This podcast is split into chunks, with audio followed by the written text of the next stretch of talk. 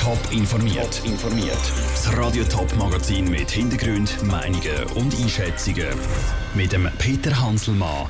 Warum sich Parteihochburgen im Kanton Zürich verschoben haben und warum der Stefan Handlicker als GC-Präsident zurücktritt, das sind zwei von den Themen im Top informiert.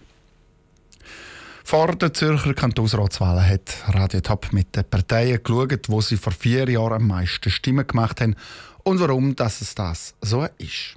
Jetzt ist nach der Wahlen. Und Hochburgen vor der Wahlen, das sind nur die Hochburgen nach der Wahlen. Patrick Walter. Die Grünliberale Partei hat 2015 zu Elk 19% der Stimmen erreicht. Der langjährige Gemeindepräsident von Elk, Christoph Ziegler, ist ein Aushängeschild der Partei. Dass die GLP aber zu Elk noch mehr kann zulegen kann, nämlich auf 23%, mit dem hat der Fraktionspräsident der GLP, Benno Scherer, nicht gerechnet. Wir haben natürlich gehofft, dass wir wachsen. Dass wir in Elk noch mal so können zulegen ist fantastisch. Aber fast noch verrückter ist, was auf der anderen Kantonsseite passiert ist. In Ottenbach, wo wir jetzt plötzlich auch auf 22,x Prozent liegen. Auch dort mit einem Gemeinderat. Noch nicht mal ein Gemeindepräsident, aber ein Gemeinderat.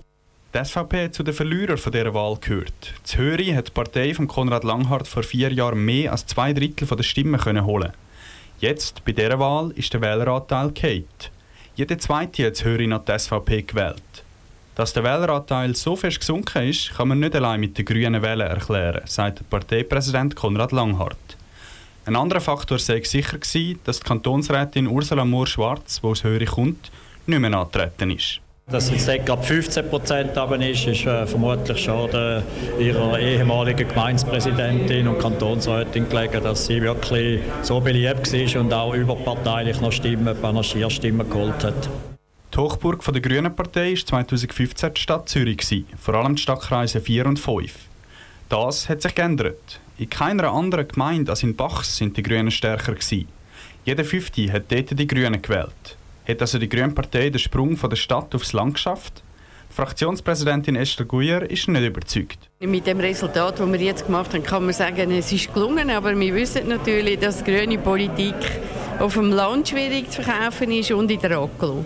Aber mit dem Resultat jetzt, müssen wir sagen, sind wir jetzt einmal zufrieden. Zufrieden ist Esther Guyer von den Grünen auf alle Fälle mit dem Ergebnis der Winterthur.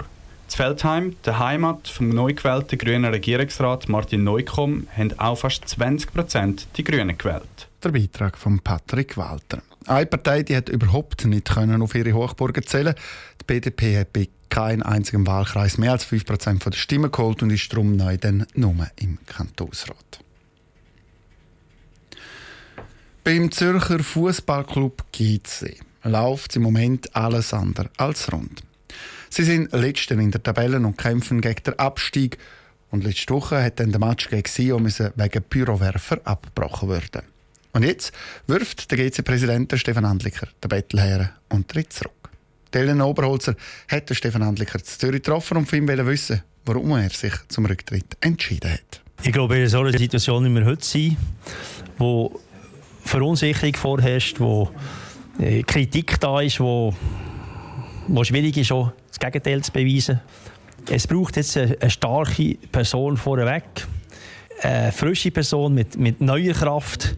Und das ist schlussendlich der Grund. Ich habe diese Kraft und das spüre ich nicht, nicht wahrnehmen und das ist meine Verantwortung, dann das nachher weiterzugeben.